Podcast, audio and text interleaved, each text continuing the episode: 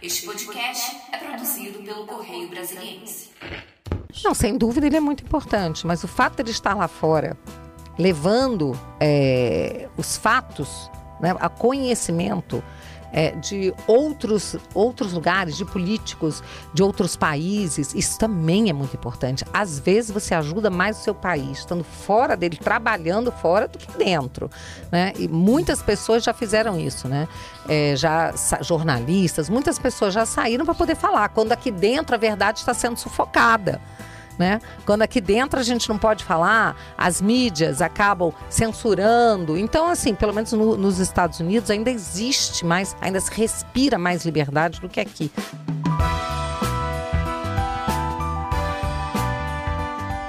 Olá, no ar mais um podcast do Correio. Hoje eu e o nosso editor de política, Carlos Alexandre, recebemos a deputada Bia Kisses, do PL, aqui do Distrito Federal.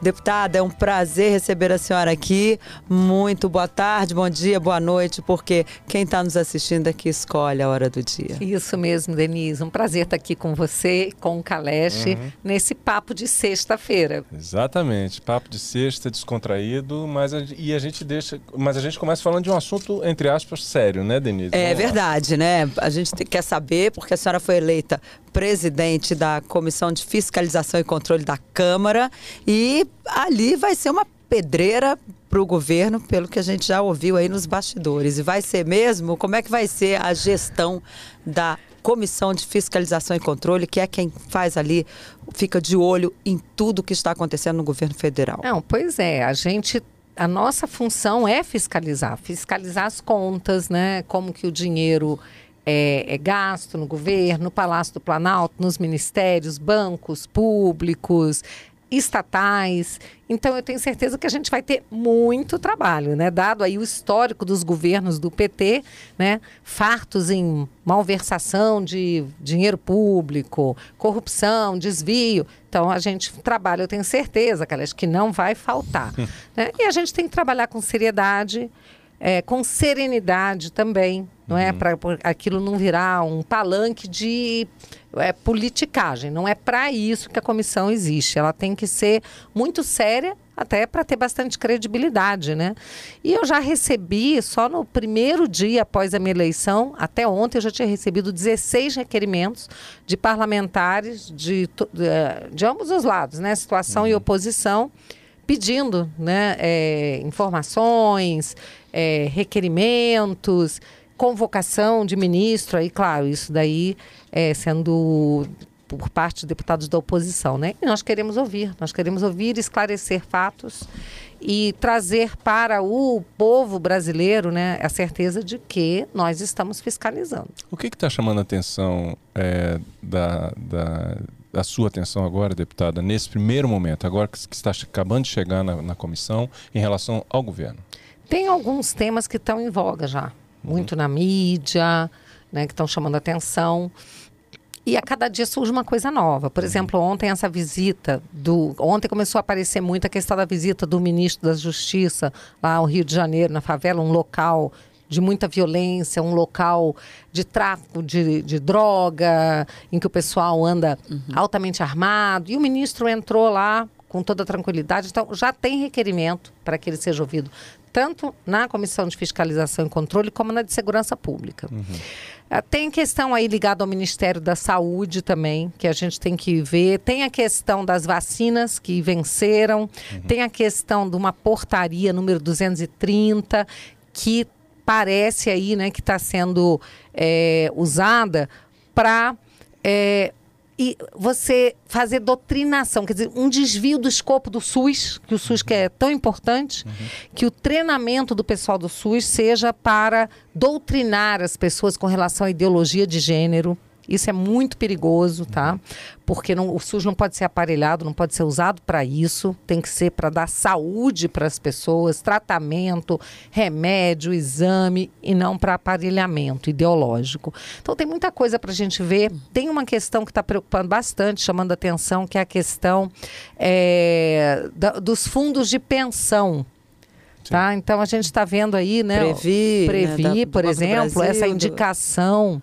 É, de um sindicalista que não tem um currículo, né? A princípio parece não ter um currículo adequado para, para esse cargo, para essa função do fundo de pensão que gere 200 bilhões de reais, o maior fundo de pensão é, é, de previdência, o maior fundo de previdência privado da América Latina. Então tem muita coisa que a gente tem que olhar, BNDES, os empréstimos. Agora, a gente vai é, é contar aí com o TCU. Uhum. Ontem eu já tive uma primeira reunião com os secretários, auditores do Tribunal de Contas da União, que, afinal, é um órgão auxiliar do legislativo. Sim, do, do legislativo. Né? Uhum. Então já começamos essas conversas, queremos andar alinhados. Ontem à noite conversei com o presidente do TCU, o, o ministro Bruno, Bruno Dantas, me ligou, conversamos, colocou, fez questão de colocar todo, é, todos os recursos do TCU à disposição da comissão. E nós queremos contar com ele sim, porque uhum. tem também a questão da transposição do Rio São Francisco. A gente quer entender essa história que a gente ouve falar de que talvez comportas estejam sendo fechadas para impedir que a água chegue até a população mais carente, ela fique refém aí da, da máfia da seca, né? Sim. A indústria da seca, os uhum. carros pipa. Nós queremos saber, em primeiro lugar, a gente precisa de informação né, para cumprir o nosso papel de fiscalização. Uhum. Deputada, a gente também teve, hoje o jornal publica uma entrevista com o governador Ibanez Rocha, em que ele diz que o ministro Anderson Torres tem que explicar a questão da, da minuta que falava lá em tirar poderes da Justiça Eleitoral e também do Supremo. Como é que isso, como é que a, a, comissão vai fazer alguma investigação sobre esses atos de 8 de janeiro, uma vez que há aí um pedido de CPI que até agora não foi instalado? Denise, o que nós queremos é que a CPMI seja instalada. É lá que nós vamos investigar. A Comissão de Fiscalização e Controle não tem esse escopo de, é, de examinar atos da população. Escapa totalmente ao nosso escopo. Mas a CPMI, ela é para isso. Eu assinei essa CPMI. A gente quer que a verdade venha à tona. A gente quer identificar os responsáveis pelos atos de vandalismo, de depredação de patrimônio público. Felizmente não houve nenhuma morte, graças a a Deus, não é? Mas esses atos têm que ser investigados e os responsáveis identificados e processados e julgados é, dentro do devido processo legal. Né? Então eu tenho certeza que tem muita coisa que virá à tona e é, veja, as pessoas que eram acusadas de apoiar os atos que são os apoiadores do presidente Bolsonaro, querem investigação. Uhum. E as pessoas que nos acusam não querem investigar. Então está muito estranho isso, né? Porque normalmente quem não gosta de investigação é bandido, é quem tem culpa no cartório. Uhum. Nós queremos a investigação e vamos fazer com certeza, porque à medida que o governo tenta tirar assinaturas, mais assinaturas aparecem. Uhum. Né? Então eles retiram três, a gente coloca mais sete, oito. Essa CPMI vai ter que ser é, instaurada uhum. para que a verdade possa vir à tona. É, até porque, né, é, deputada, é, a, as duas casas, tanto o Senado como a Câmara, foram atingidas. Quer Sim. dizer, nada mais natural do que investigar. Quer dizer, Exatamente. é mais uma frente de investigação que está se abrindo para esclarecer, afinal de contas, o que houve. Há uma investigação dos diferentes poderes, tanto no Ministério Público como no Executivo, via a Polícia Federal, também o Supremo tá, tá uma das vítimas está investigando nada mais natural que o legislativo também se debruce sobre isso. Né? Claro, exatamente. A CPMI é bom porque ela nos dá os recursos necessários, né? os uhum. instrumentos, quebra de sigilo, uma série de coisas. O que está oculto vai aparecer. Uhum. A senhora falando do presidente Jair Bolsonaro, quando é que ele volta para o Brasil? Já tem uma previsão? Na semana que vem a gente tem aí a ex-primeira-dama, Michele Bolsonaro, assumindo o PL Mulher, né? Vai ter um evento. Sim, na terça-feira de é manhã. Que, como é que está o partido está tratando disso? Como é que a senhora acha que isso deve ser tratado, essa volta do presidente ao Brasil? Eu acho que essa decisão tem que ser dele em primeiro lugar. Né? Ele falou, né? ele declarou esses dias que está voltando, que deve voltar até o final do mês. Mas ontem eu tive uma conversa muito bacana com o Paulo Figueiredo, que mora lá em Miami, tem estado em contato com o presidente, e ele externou, o Paulo Figueiredo, né? É, externou aí uma opinião de que ele acha que o presidente deveria ficar mais nos Estados Unidos, porque ele está sendo muito procurado por jornalistas, por gente de mídia muito grande lá, que quer ouvi-lo, quer saber o que está acontecendo no Brasil. Então, uma excelente oportunidade para ele falar lá fora, para ele ser ouvido, né? E contar a versão dele de toda a história. Porque a gente sabe que a esquerda sempre sempre fez isso, né? Sempre levou narrativas para fora. Inclusive, tem vídeos do Lula dizendo que 40 milhões de crianças passavam fome na rua. Aí fala assim, pô, mas 40 milhões de crianças, a gente ia tropeçar em criança passando fome na rua. E lá a gente inventava os números, a gente não sabia nada. Tem esses vídeos, né? A gente achava bonito falar mal do Brasil. E aí tem todas essas narrativas de que o presidente Bolsonaro tacava fogo na Amazônia, desmatamento, que as girafas, né? O pessoal inventou até girafa na Amazônia. Então, gente, ele estando lá fora é uma grande oportunidade para levar os fatos, né, também a, é, a conhecimento, né, do público em geral e, e da imprensa fora do Brasil. Mas se ele volta ou não volta, Denise, Isso, cabe é. a ele decidir, né? E em relação a essa é queixa, digamos assim, de que ele seria uma pessoa importante para fazer a oposição ao atual governo. É, ele faz falta ou não? Como é que ele precisa de mais articulação? Como é que está isso? Não, sem dúvida ele é muito importante, mas o fato de ele estar lá fora, levando é, os fatos né, a conhecimento é, de outros, outros lugares, de políticos de outros países, isso também é muito importante. Às vezes você ajuda mais o seu país, estando fora dele, trabalhando fora do que dentro. Né? E muitas pessoas já fizeram isso, né? É, já jornalistas, muitas pessoas já saíram para poder falar, quando aqui dentro a verdade está sendo sufocada. Né? Quando aqui dentro a gente não pode falar, as mídias acabam censurando. Então, assim, pelo menos no, nos Estados Unidos ainda existe mais, ainda se respira mais liberdade do que aqui. Né? A liberdade de expressão lá ainda é mais é, é, valorizada né, ainda é mais bem tratada. Mas aqui também, deputada. Nossa, liberdade de expressão aqui tem sido bem tratada. Ah, Pelo menos aqui no jornal. Não, Nós não temos nenhuma restrição não, em não, falar Não é o jornal que, que reprime, né? Não é o jornal. Pelo contrário, os jornalistas podem ser vítimas uhum. de censura. Vamos lembrar que o Lula, durante sua campanha, falou que tinha que regular a mídia, sim.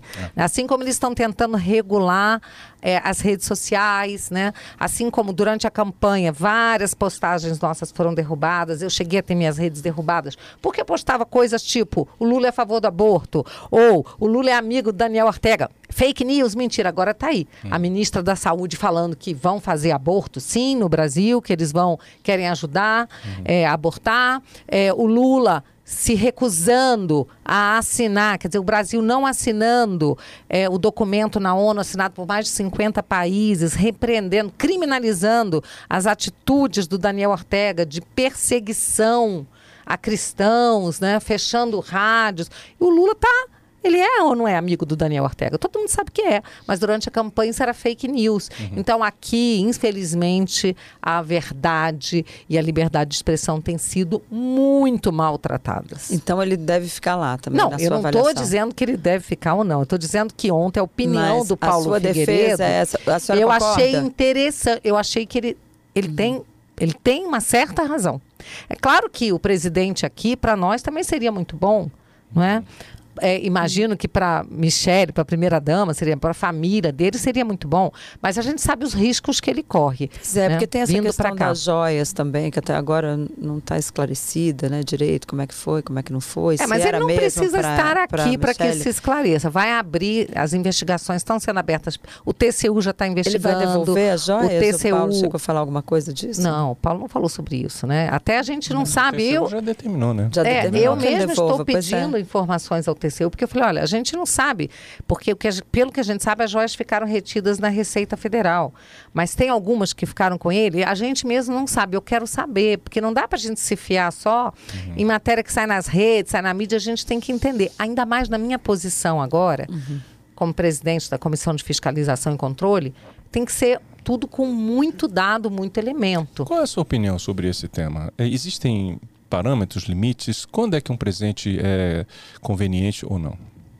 quando é conveniente um presente, o presente é, é, eu acho assim o Tribunal de Contas diante né de é, diante da, da, situação lá atrás do Lula que recebeu mais de 600 presentes e só devolve, só entregou nove para o acervo foi uma coisa tão escandalosa né eu estava vendo um vídeo hoje né, do Lula falando que quando ele saiu do palácio, saiu da presidência, ele carregou da, não sei quantas caixas e containers.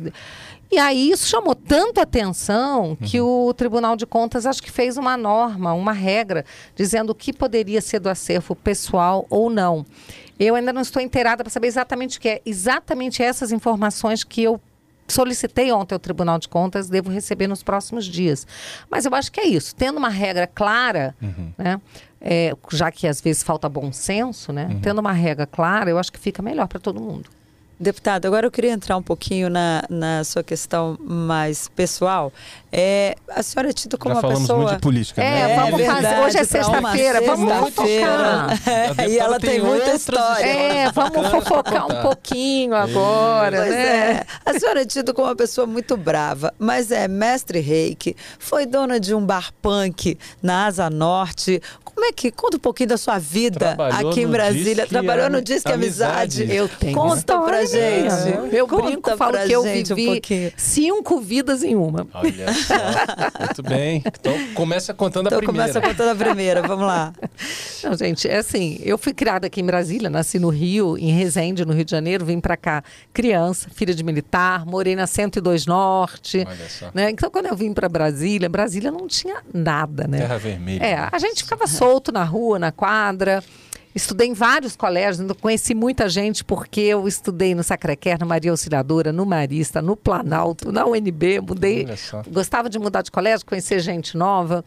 Uh, e depois né, me formei na UNB. E nessa época eu é, fui trabalhar durante um verão, né, um janeiro chuvoso aqui em Brasília, que não tinha nada para fazer. e pela primeira vez eu não saí de Brasília em janeiro, eu resolvi trabalhar no Disque Amizade. Olha Gente, só. vocês já ouviram falar do Disque Amizade? é, é, o precursor aí desses chats, né, de, de namoro. É, você, é o bisavô do Tinder. Bisavô, é o bisavô do, do Tinder. Tinder. Gente, olha, fala sério. e só era com telefone. As pessoas olha. ligavam, eu não lembro telefone qual era o número, fixo, era não existia 148, 156, era um número, eu não me lembro qual era. As pessoas ligavam, era um serviço privado que alugava. Uma pessoa teve essa ideia e alugou os serviços da, da Tele Brasília, né? Sim. É, para instalar isso daí. Telefone aí, fixo, telefone porque naquela fixo. época não se... E aí tinha, eu, eu trabalhava na Tele Brasília na 406 Norte. Eu chegava às 6 da tarde e, e saía às 10 da noite. Olha. E aí eu ficava lá sentada, tinha aquele painel enorme, né?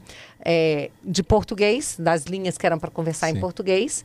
Aí tinha um painel mais ou menos desse tamanho das linhas para conversar em inglês. Menor. E né? um menorzinho é. para conversar em francês. É. Como eu falava inglês e francês, eles me contrataram. Uhum. E, e, foi muito divertido, gente. Meu codinome era Aline. Aline.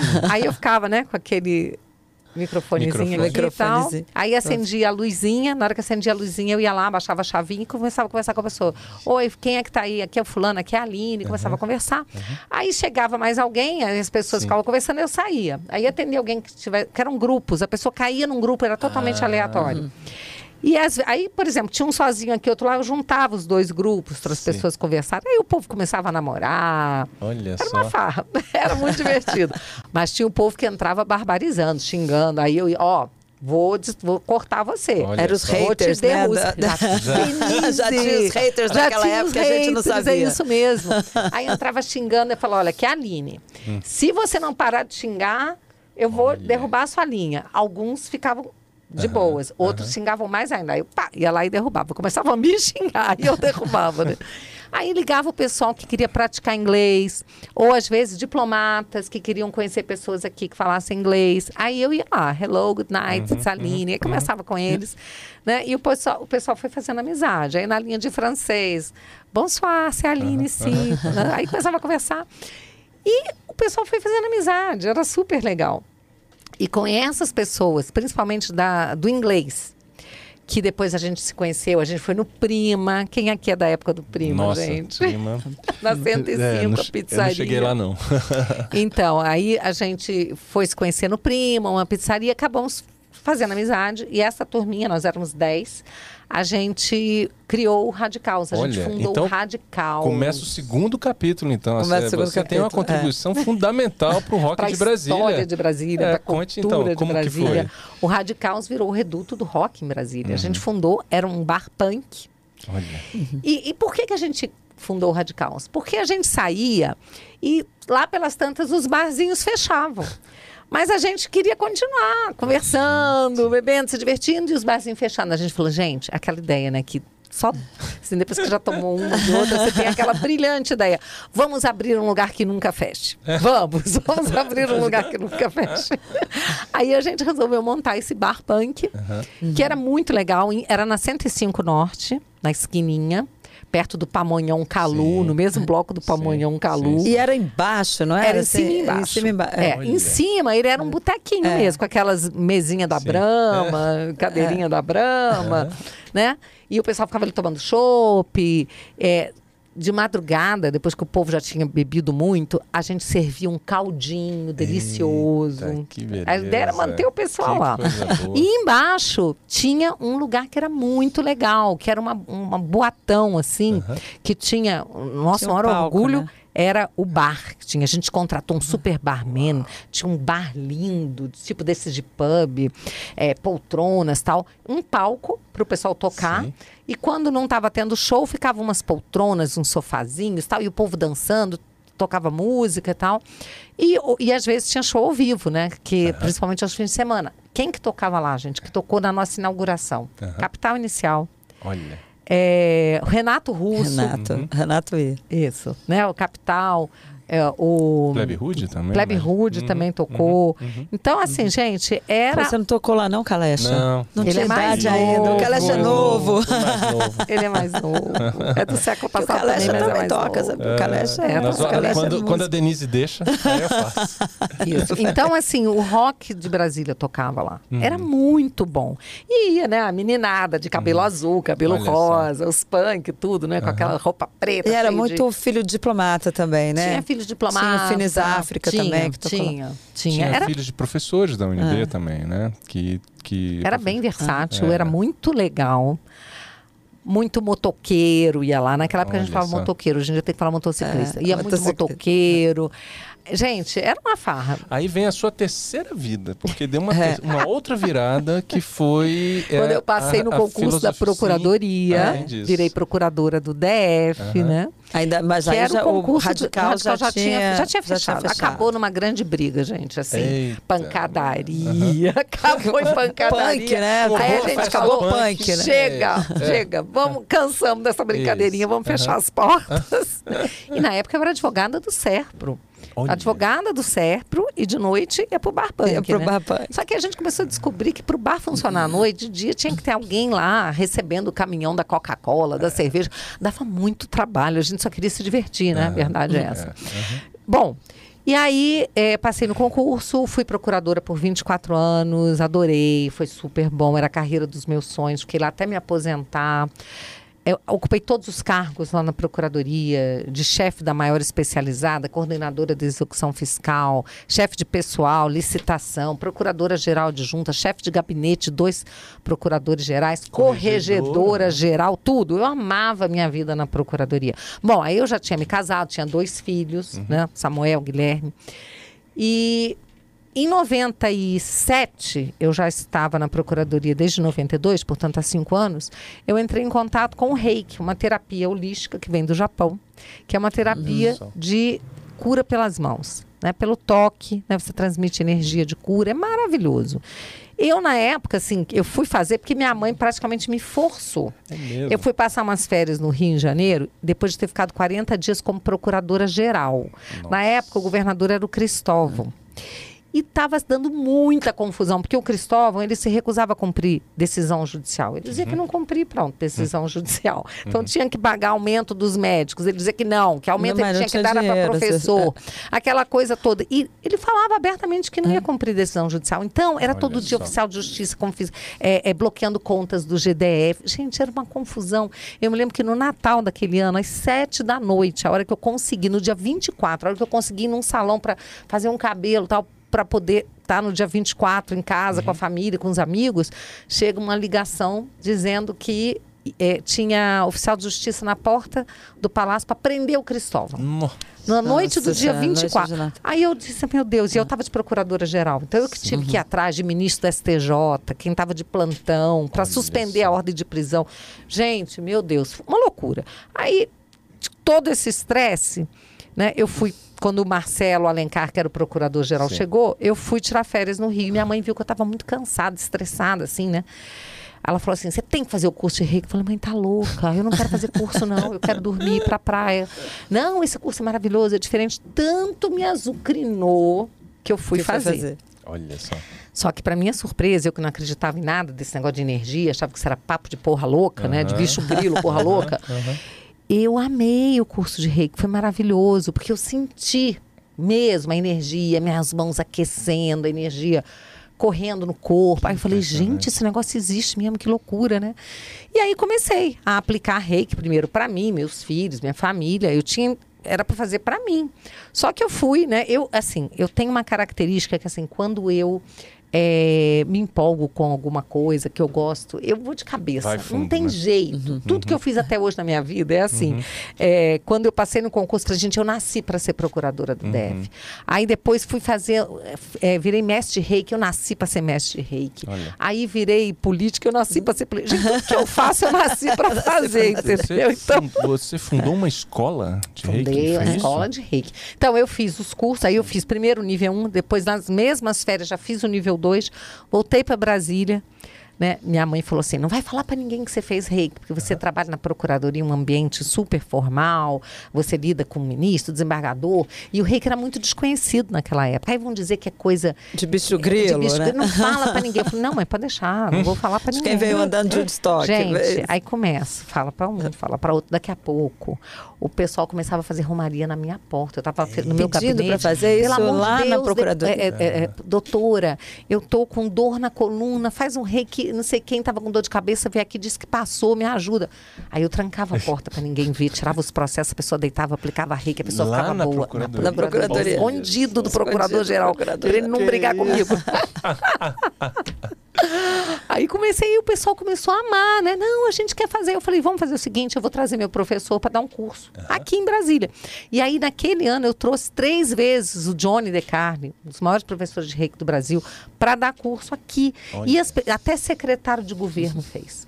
Isso porque eu não ia contar para ninguém, né? Daqui a pouco todo mundo sabendo. E aí, eu, eu, o, o Johnny veio, deu curso, formou mais de 200 alunos aquele ano. Olha. O Rei começou a se expandir aqui em Brasília também. E aí, no final do ano, ele mandou uma cartinha pro pessoal, ó, não vou voltar a dar curso em Brasília, porque formei uma mestre. Porque aí eu fui indo ao Rio, eu ia lá fazer os cursos. Sim. Fiz o mestrado, fiz tudo naquele ano. E aí ele falou, ó, pessoal, já formei uma mestre de reiki em Brasília, não preciso mais voltar a mestre Bia vai dar os cursos para você. Eu quase caí para trás, porque eu não tinha pensado em dar curso. Mas falei, bom, tô na chuva para me molhar, vamos lá. Aí comecei a iniciar as pessoas da curso e vi, gente, eu tô amando isso. E as pessoas adorando também. Aí escrevi um livro de reiki, fundei a Escola Brasileira Olha. de Reiki. Durante 20 anos eu dei curso Qual o nome do livro? todos os sábados. Reiki, é, amor, cura e transformação. E olha, a escola ainda funciona? A escola funciona, só que depois que eu me elegi, eu passei para uma aluna minha tocar uhum. a escola, porque eu uhum. não, não tenho tempo nenhum para isso, uhum. né? Mas durante 20 anos eu dei aula todos os sábados. Eu dava aula das nove da manhã às sete da noite. Olha. Formei mais de 5 mil alunos de reiki pelo Brasil.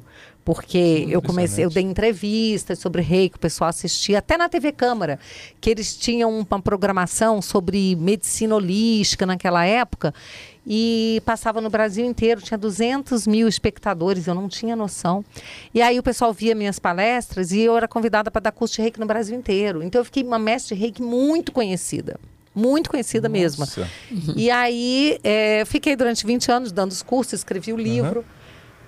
E aí entrei na política, os, né? Os... Aí tive que, como é que parar de Sim. ir para a escola porque não dá mais tempo. A gente tinha reunião toda segunda-feira à noite aberta ao público. A gente atendia voluntariamente. Então, a gente tratou muitas pessoas aqui em Brasília. Pessoa chegava com depressão, a pessoa tinha se separado, a pessoa estava com dor, estava com insônia, todo tipo de problema a gente tratava nas segundas-feiras à noite. E sem discriminação nenhuma, né? Podia ser autoridade, pessoas Qualquer pessoa, nada, a gente atendia dizer. todo mundo. Vinha gente da Ceilândia, vinha, era na 111 Norte a escola. Vinha gente da Ceilândia, vinha gente do Lago Sul, vinha gente de todo canto. E a gente tratava todo mundo com muita felicidade, com muito amor, sabe? Uhum. Então a escola fez esse trabalho voluntário e continua fazendo hoje, só que uhum. eu não estou uhum. mais frequentando, porque não dá tempo. Mas a gente fez esse trabalho voluntário com a minha é, liderança, né? Com a minha durante 20 anos. Uma coisa maravilhosa. Impressionante. E a, mas é, a escola continua e a senhora Sou professora continua... de meditação também, tá? Eu dava é. aula de reiki e às quartas à noite eu dava aula de meditação. A senhora continua praticando reiki? Eu pratico. Ah. Não dá para não praticar, gente. Quais são os princípios? O, o reiki ah. tem cinco princípios, ah. né? E todos esses princípios são acompanhados do é, Kyodakewa, que é somente hoje. Os princípios são falados também em japonês, porque veio do Japão. Então, somente hoje. E aí, esse é o mesmo princípio, gente, do aqui e agora, Sim. do budismo, Sim. do uhum. shintoísmo, do pão nosso de cada dia, uhum. nos dai hoje. É você se colocar no momento presente, né? Uhum. É, a cada dia sua agonia está no Evangelho. Exatamente. Então, não importa se você é shintoísta, budista, católico, esse princípio, ou reikiano, o princípio é o aqui agora, somente o hoje, o momento, né? Você está presente no momento. Aí vem, é, não sintas raiva, não se preocupe, seja grato, trabalhe honestamente e seja gentil com os outros. Olha só. Esses são os princípios uhum. do reiki para a gente praticar todos os dias. E que a senhora pratica hoje? Eu pratico. Eu pratico que a gente tem um entendimento do que, que significa. Então, por exemplo, não sintas raiva. É óbvio, né, que um princípio, uma coisa que te, é, é, te orienta. No plenário você, da Câmara dá para praticar? Você tem hora que não, Denise. tem hora que você quer esganar uns. Mas o mais importante é hum. você é, ter essa vontade, né, essa intenção de praticar. Uhum. E quando é, você se desvia, é que nem o pecado uhum. na Igreja Católica. A gente tem é, esse. É, a gente busca todo dia, eu sou católica, né? A gente busca todo dia, né? Não não se desviar, uhum. né? Não cometer pecado. Mas quando você comete pecado, porque a gente vai cometer, uhum. nós somos seres é, perfectíveis, mas não somos perfeitos, né? Uhum. É, a gente confessa, a gente se arrepende, confessa, tenta melhorar. Procura voltar ao caminho. Procura né? voltar uhum. ao caminho. Uhum. E, o, e o legal é que você praticando meditação, você tem muito mais facilidade para voltar ao caminho. Porque para mim eu tenho um termômetro muito importante para saber se o que eu estou fazendo está correto, está dentro dos meus princípios, das minhas convicções, que é a paz interior. O meu maior termômetro é a paz interior. Então, quando eu faço algo que aquilo me deixa perturbada, angustiada, eu falo, eu não agi legal. Uhum. Se eu, por exemplo, tratar uma pessoa mal, for indelicada, for rude com alguém, isso vai me incomodar. Entendeu? Aí depois eu vou ter que ir lá pedir desculpa, conversar com a pessoa. Mas não significa que eu não vá fazer num momento de estresse, uhum. de tensão, né? uhum. né? É, então, eu tenho muito esse termômetro. E quando você medita, é muito mais fácil você voltar para esse caminho da paz. Você consegue sair do tumulto, porque a nossa mente, ela nos tira muito da paz. Por isso que o uhum. segundo princípio é não se preocupe, porque você ficar preocupado não resolve nada. Uhum. Só tira sua paz, gasta sua energia, né? faz você ficar é, angustiado, cansado, improdutivo, né? Porque tem um ditado que diz o seguinte: se o que te preocupa tem remédio, vá em busca do remédio. Tá? Se o que te preocupa não tem remédio, remediado está. O que não tem remédio, remediado está. Uhum. Se preocupar é só perda de tempo e energia. Essa é que é a verdade. Né? Uhum. Então, é, meditando, você aprende a voltar para o caminho, sabe? Do seu centro, do, da paz de espírito. Isso é muito bom. Agora, é, tem uma. É curioso porque, como a Denise falou, é, é interessante porque o seu estilo na política, digamos assim, ele é, às vezes, é muito chamado de enérgico, né? Muito firme, posições muito, muito é, convictas, né? Não existe uma contradição nisso ou não? Faz parte? É, um, é o momento de agora? Qual é a explicação para Sim, é, vamos lembrar aqui uma passagem do Evangelho que Jesus expulsou os mercadores do templo. Né? Então, o fato de você ser uma pessoa é, que, que tem amor, que coloca amor naquilo que você faz, que tem é, boa vontade com as pessoas, tudo não significa que você deva aceitar a coisas que estão erradas, que estão prejudicando as pessoas. Pelo contrário, a gente tem a obrigação de lutar para defender aquilo que a gente considera o certo. Uhum. Né? Então, quando eu vejo, por exemplo, ideologia de gênero, quererem doutrinar as crianças, tá? É, é, muito importante deixar claro aqui, porque as pessoas de maldade vêm com uma narrativa de que quando a gente combate a doutrinação ideológica, a ideologia de gênero para as crianças nas escolas, que é como se a gente fosse homofóbico, transfóbico, não tem nada disso absolutamente nada disso. Nós queremos cuidar das nossas crianças. Deixem as nossas crianças em paz. E eu vou lutar como uma leoa mesmo toda vez que eu vir alguém invadindo esse espaço da família, das crianças, uhum. não vai ter amorzinho, não. Uhum. Vai ter fera, entendeu? Vou obrigar, né? Mas isso é o que a gente tem que fazer. Agora, isso não significa que você seja uma pessoa raivosa, odienta, nada disso. Você está uhum. lutando com firmeza pelo que é certo. Agora, deputada, como é que uma pessoa tão zen, que estava ali, mestre reiki, com uma escola bem sucedida de reiki, uma procuradora que se aposenta. Como é que a política entrou na sua vida? Pois é, a política entrou na minha vida sem planejamento. Eu gosto é. muito de uma frase do John. Lennon que dizia que a vida é aquilo que acontece enquanto a gente faz os nossos planos. É Tem também, né, dizendo assim que o homem põe e Deus dispõe, não é? Uhum. Eu vivo isso muito na minha vida. Uhum. É, eu não pensava em fazer política, nunca pensei. Mas lá entre o primeiro e o segundo turno de 2014, quando eu vi que havia mesmo risco da Dilma se reeleger, e eu me sentia assim, eu não gostava nem um pouco de ter a Dilma como presidente do país, uhum. Sabe? Era uma coisa que para mim fazia mal. Uhum. É, é, eu achava que ela não tinha que ocupar aquele cargo, ela não tinha estofo para aquilo, nada. É, e fora a corrupção rolando solta, tudo, eu falei, gente, eu preciso fazer alguma coisa. Mas o que, que eu faço? Eu não sei como fazer alguma coisa que eu nunca fiz, por onde começar. E naquele momento já tinha tido aquelas manifestações de 2013, Isso. que eu não tinha participado, porque ainda não tinha tido esse chamado. Para mim foi em 2014.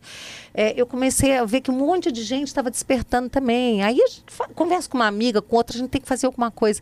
Aí a gente pegava a bandeira, a gente comprou uma bandeira do Brasil, foi para frente do Congresso, começou a se manifestar, aí foi encontrando outras pessoas, né? Como eu gosto de brincar, falo, outros malucos foram aparecendo, né? Uhum. Outros patriotas, pessoas que estavam despertando também naquele momento, e a gente começou a se organizar. Uhum. Então eu passei a fazer parte de um grupo que era formado por juízes, procuradores, policiais federais, militares, que era o Foro de Brasília, que eu comecei a ouvir falar do Foro de São Paulo. Né, que na época diziam que não existia, uhum. mas existia sim, né? Está aí comandando a América Latina. É, e aí a gente criou o Foro de Brasília em contraposição ao Foro de São Paulo.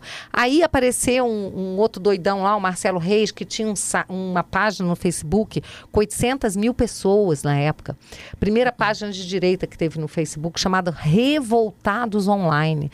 Aí ele me conheceu, gostou de mim, me pediu para eu fazer parte do Revoltados Online. Eu confesso que na época eu fiquei um pouco assustada, né? Falei, gente, eu sou corregedora geral, eu vou fazer parte de um grupo chamado Revoltados Online, não sei se pega bem. Aí ele convidou a gente, pediu para participar de uma audiência pública que era sobre urna eletrônica. Primeira audiência que eu participei época. em 2014. E eu lembro que eu falei assim: ai, gente, eu acho que eu não posso chegar lá representando Revoltados Online. Aí a Cláudia Castro, minha amiga, advogada, falei: Cláudia, vamos fazer o seguinte: você vai representando revoltados, eu vou como sua advogada. Porque advogado pode representar qualquer pessoa. O pior bandido tem direito a advogado. Então não tem problema você ser advogado de revoltado online. Eu topo. Aí ela, não, então vamos, eu topo. E aí foi. Né? E eu comecei a entrar em contato com esse mundo, ver uma série de inconsistências, né? E fui, fui sendo chamada por causa do Escola Sem Partido. Eu comecei a frequentar audiências públicas na Câmara dos uhum. Deputados do Escola Sem Partido, brigando contra, lutando contra a doutrinação das crianças na escola. Uhum. A criança tem que ir para a escola para aprender português, inglês, história, matemática. Não tem que ser doutrinado, não tem que virar militante marxista. Uhum. Então, esses perigos foram chamando a minha atenção, uhum. tá? A gente vê a esquerda avançando num campo que é da família, tá? Que é da educação, que é do, dos nossos valores. Falei, eu tenho que lutar. Eu não posso mais ser uma cidadã omissa. Uhum. Eu tenho que me transformar e aproximação com o presidente cidadã. Bolsonaro. É, Oi? Como é que apareceu é. o de, então deputado Bolsonaro nessa história? Bom, apareceu porque, como online. eu falei para vocês, eu comecei a frequentar as audiências públicas. Ah, o Bolsonaro ele sempre ia nessas audiências também, vira e mexe, ele estava lá. É, ele estava lutando contra a ideologia de gênero nas escolas. Aí eu identifiquei, ó, esse deputado, ele luta por pautas que eu luto também, né? E aí eu comecei a frequentar o gabinete dele.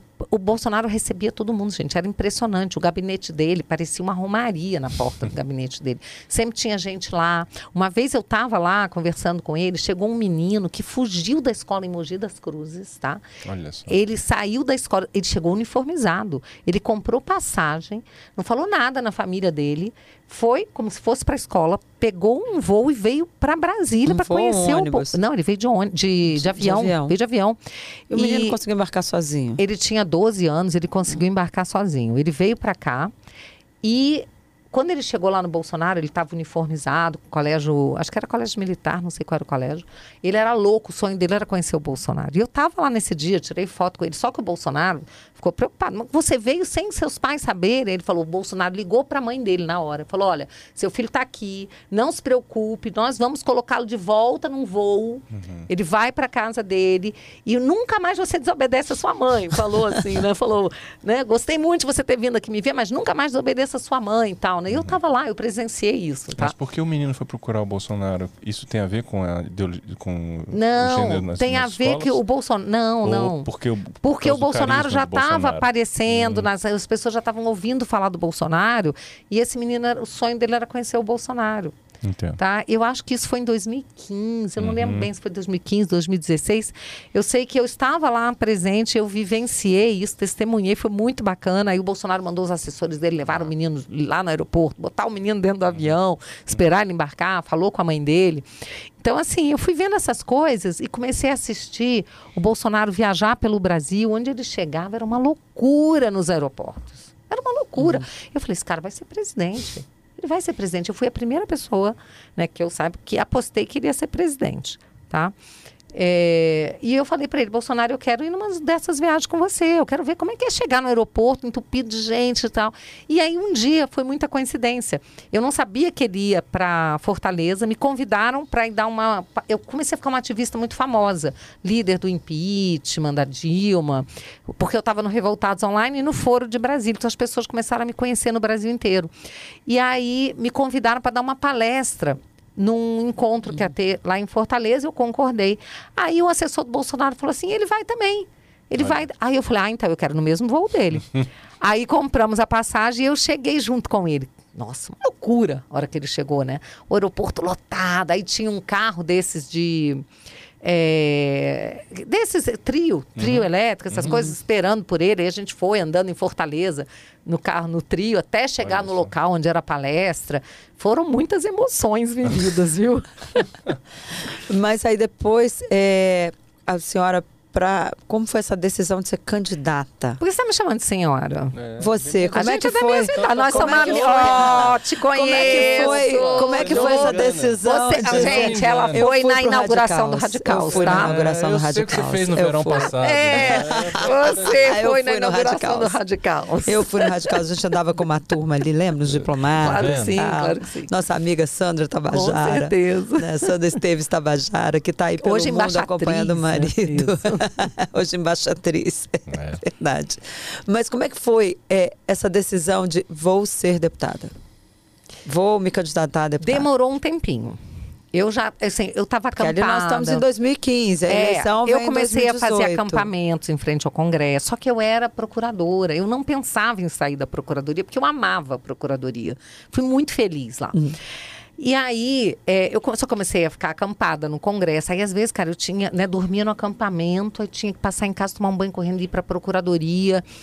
E aí eu comecei a achar que estava assim, meio complicado conciliar as duas coisas, porque eu sempre fui muito dedicada a tudo que eu faço. Uhum. E aí fica difícil você ficar tão dedicada a duas atividades, assim, né? Uhum. Que exigem muito de você. É, falei, as duas absorvem. Não tem como. Né? Eu vou ter que me aposentar para continuar a fazer o que eu estou fazendo, lutando, acampando.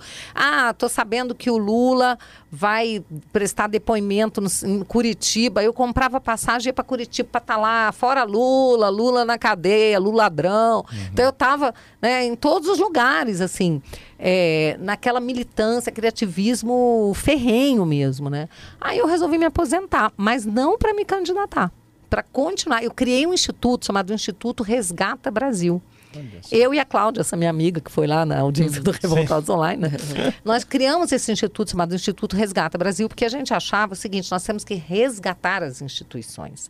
As instituições são muito importantes e elas estão caindo nas mãos de militantes. Então você tem, por exemplo, procurador, promotor, que não faz o seu papel constitucional, ele usa do cargo para impor a sua ideologia. Está errado. As pessoas têm que fazer a sua função que está prevista nas leis e na Constituição. Não usar as instituições uhum. a seu bel prazer, a, a, a, bel prazer da sua ideologia. Uhum. Então, vejam, eu sou acusada de querer é, é, atacar instituições? Nunca. Eu fundei um instituto cujo objeto, está lá no artigo 1 é resgate das instituições do país, gente. Eu fui assessora de ministro do Supremo, assessora de ministro da STJ, coordenadora dos tribunais superiores na Procuradoria. Então, eu sempre aprendi a ter muito respeito pelas instituições. Então, a gente luta não é contra as instituições, é contra o que pessoas estão fazendo de errado com as instituições. Entendeu? Bom. Uhum. Aí, então, a gente fundou o, o Instituto Resgata, Resgata. Brasil. Uhum. E começamos a em busca de advogados que pudessem nos ajudar. E eu comecei a entrar com ações populares. Então, por exemplo, eu entrei com uma ação popular, eu e a Cláudia, quando a gente viu, na época ainda era Dilma a presidente, ainda não tinha ocorrido o uhum. impeachment. Né? Ela, eu vi um dia na televisão, ela e o Evo Morales apertando a mão e ela dizendo que ia doar a, uma termoelétrica do Rio Madeira para o Evo Morales na Bolívia. Saiu assim de mim espontaneamente da minha boca. Eu falei, ah, mas não vai mesmo. Eu falei, ah, mas não vai mesmo. Aí nós entramos com uma ação popular contra isso. O dinheiro já estava indo para lá. Nossa. A gente conseguiu uma liminar, o dinheiro ficou retido, nós ganhamos essa ação. E ao final de, sei lá, dois anos, quando a ação terminou, né, que a gente ganhou tudo, o Tesouro Nacional recebeu de volta 70 milhões. Nossa. Porque eram os 60 e poucos milhões Sim. iniciais, corrigidos. Mas, 70 milhões, Justo. o dinheiro ficou à disposição da Justiça, a gente conseguiu impedir Sim. que ele saísse. E o Tesouro recebeu de volta 70 milhões, numa ação minha e da Cláudia, duas brasileiras cidadãs, né? uma advogada, que era a Dênia, que fez pra gente, uhum. a gente ganhou essa ação. Então eu fui ficando tão empolgada com isso, falei, nossa, é isso que eu quero fazer da minha vida. Só que eu fui vendo que era muito desgastante, porque era eu, a Cláudia, duas é, é, cidadãs e uma advogada. Eram muitas ações que a gente tinha que entrar. A grande maioria a gente perdia, porque os juízes uhum. tinham medo, às vezes, de, de dar a liminar. É, a gente entrou com a ação, a ponte aqui de Brasília, Costa e Silva, hum.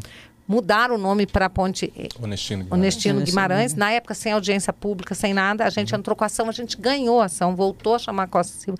Agora, eles fizeram de novo o processo. Uhum. É claro que foi um processo também que não foi legal, porque eles fizeram audiência pública durante a pandemia. Então é. não tinha ninguém. A é. audiência é. virtual não tinha ninguém. Mas, enfim, mudaram o nome da ponte, mas pelo menos seguiram o rito, processo, o, o rito que precisa, que está previsto na lei orgânica. Tá? Uhum. É, então a gente entrou com várias ações, ganhamos algumas, perdemos outras, né? Mas eu vi que estava ficando difícil.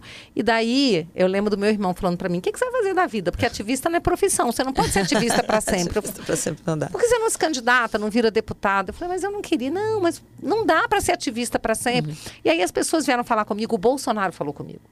Ó, oh, eu vou concorrer, eu vou precisar de deputado do meu lado. Você topa ser deputado? Eu falei, não. eu fiquei mais de um ano, eu briguei com o Bolsonaro um dia, que ele começou a falar que eu ia ser deputado. Eu briguei, eu não vou ser deputada, arruma outro. Imagina, teve essa conversa. E aí, até que um dia eu pensei e falei, gente, eu acho que o Bolsonaro vai ser presidente, ele vai precisar de gente para apoiá-lo no Congresso. Eu vou, porque eu quero apoiar o Bolsonaro. Foi por isso que eu decidi ir. Entendeu? Foi eleita uhum. e reeleita. Foi eleita, né, reeleita. Né, é, e qual o nosso tempo já está terminando? Eu queria que a senhora rapidinho, senhora se é possível não, fazer rápido. É, não. Essa ela, questão. Ela quer enganar você. É. De mais o nosso tempo já está terminando. Eu queria que você dissesse para gente qual é a sua visão aí de futuro? Tá no deixa a vida me levar, a vida leva eu? Ou já tem aí um projeto de disputar uma eleição majoritária, de repente um Senado ou um governo do DF? Como é que você vislumbra aí a sua carreira política, que ela veio para ficar, né? Denise, é, lembrando daquela, daquela frase que eu falei aqui, aquele pensamento, né? Que a vida é aquilo que acontece enquanto a gente faz os nossos planos e que o homem põe e Deus dispõe. É, eu quero dizer que nesse caso, né, eu vou depender muito da vontade de Deus e dos meus eleitores, com certeza. Uhum. É, eu tenho um projeto, sim. Eu gostaria de ocupar uma cadeira no Senado. Eu acho que eu tenho perfil para o Senado. O Senado tem uma missão muito importante de fiscalização né, da, dos outros poderes também. Então, eu gostaria de estar lá. Acho que tem muito a ver comigo e eu gosto do parlamento eu me encontrei também muito no parlamento, sabe? Uhum. Muita gente me fala, ah, por que, você não concorre para governo? Eu peço, eu recebo muito pedido de me candidatar ao governo. Não é esse o meu projeto, mas tem uma coisa, eu não sou uma pessoa de fechar portas, eu sou uma pessoa de abrir portas.